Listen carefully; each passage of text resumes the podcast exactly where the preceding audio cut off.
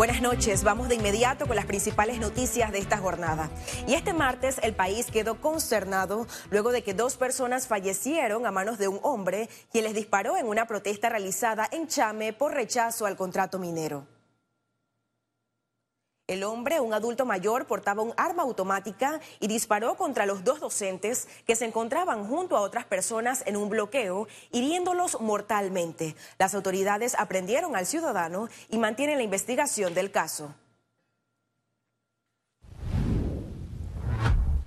Este martes, miembros de la sociedad civil realizaron una protesta pacífica para exigir a la Corte Suprema de Justicia el fallo de inconstitucionalidad al contrato minero.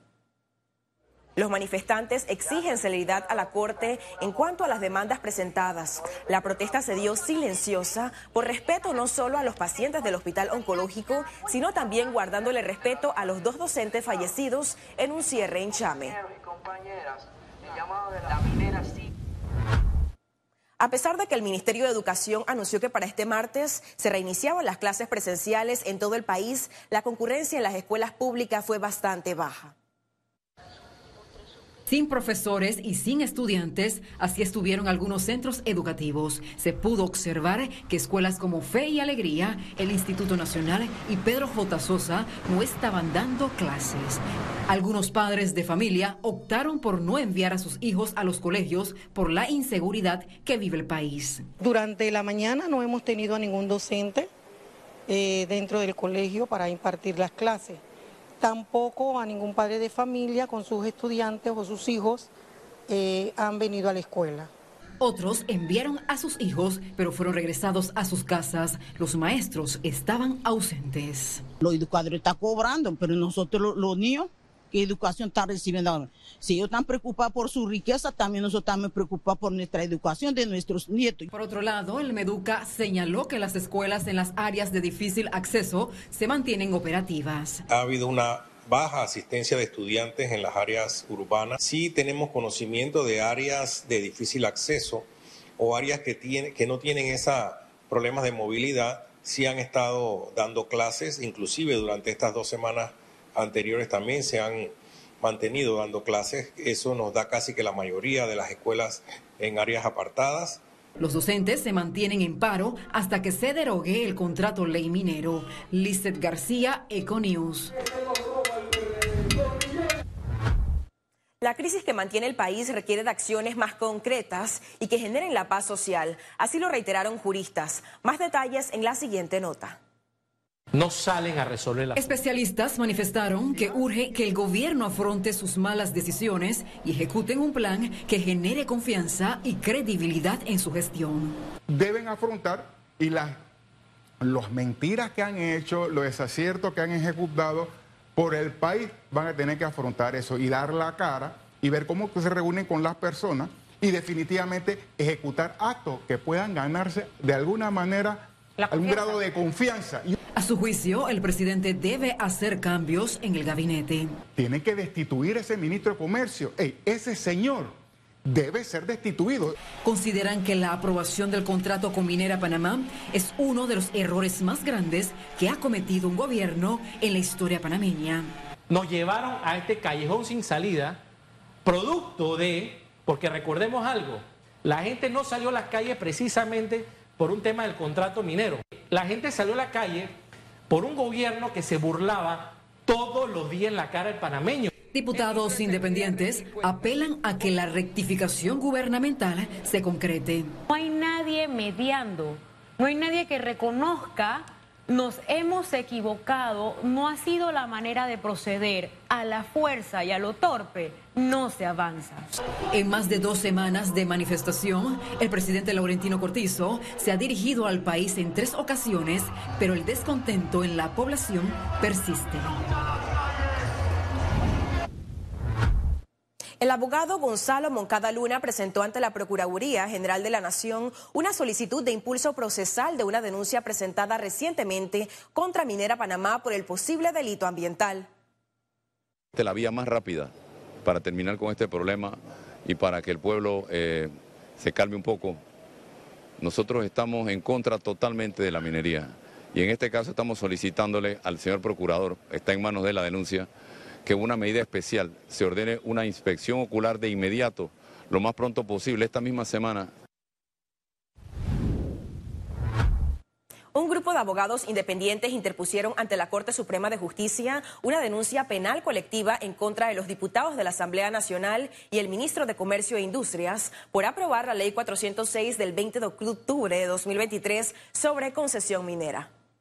Contra aquellos diputados y diputadas que con ausencia injustificada eh, no ejercieron ni su voto ni sus alegatos ni hicieron ninguna declaración a la faz del país de cuál era su posicionamiento en contra de este proyecto de ley que en su momento era el 1100, hoy ley 406 de la República.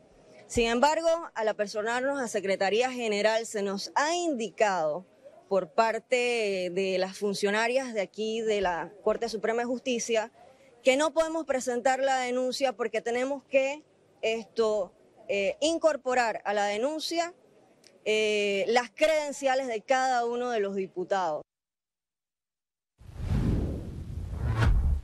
La Cámara Minera de Panamá emitió un comunicado en el que advierte al país que destruir un pilar de la economía como lo es la industria minera no resuelve los problemas, sino que los magnifica.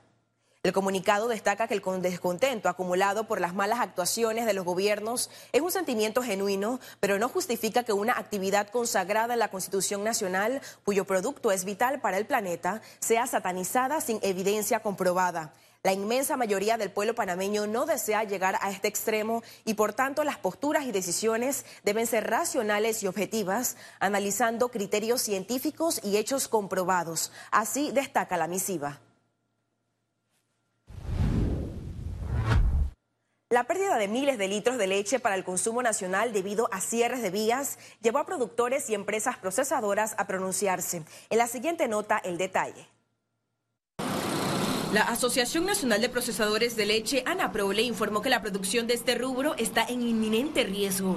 Los bloqueos por protestas en rechazo del contrato minero han provocado la pérdida de miles de litros de leche. Plantas que nosotros eh, tenemos en la, en la ciudad capital, pues su eh, recibo de leche se ha caído más de la mitad. Eh, en algunos casos se ha caído casi que el 70%. Advierten de una posible escasez de leche en los mercados si los cierres de vías persisten. Afortunadamente la tecnología hoy en día permite eh, procesar leche fresca y darle una vida media, una vida de anaquel de hasta 6 a 8 meses. Entonces, la industria sí contaba con inventarios que se están agotando muy rápidamente piden una apertura nacional inmediata. Explicaron que estos cierres rompen con la cadena agroalimentaria de Panamá. Estamos poniendo en peligro, estamos destruyendo la infraestructura productiva del país, no solamente de leche, sino de pollo, de cerdo, de ganado, de toda nuestra infraestructura. El impacto va desde los más de 3.000 pequeños productores de leche hasta las industrias procesadoras. Estrella Azul reportó que su centro de acopio en Chiriquí rebasó su límite de almacenamiento, razón por la que no podrán recibir más leche de los productores mientras continúe el cierre en la provincia. La Cámara Nacional de Turismo de Panamá lamentó el impacto que está teniendo la industria en el país y la actividad económica general por los cierres de vías. La Cámara de Turismo pidió a la población sensatez, ya que los cierres de vías y el vandalismo afectan directamente las intenciones del movimiento cívico inicial en rechazo del contrato minero. La industria turística exigió al gobierno una estrategia con mayor diálogo y acciones concretas pacíficas que busquen soluciones, devuelvan la paz al país y no afecte la imagen de Panamá que ahuyenta a los turistas. Hemos tenido cancelaciones de cruceros eh, en los últimos, prácticamente todas las, todas las llegadas de cruceros que, hemos, que, que teníamos programadas en, estas, en estos días han sido canceladas. Eso es muy lamentable.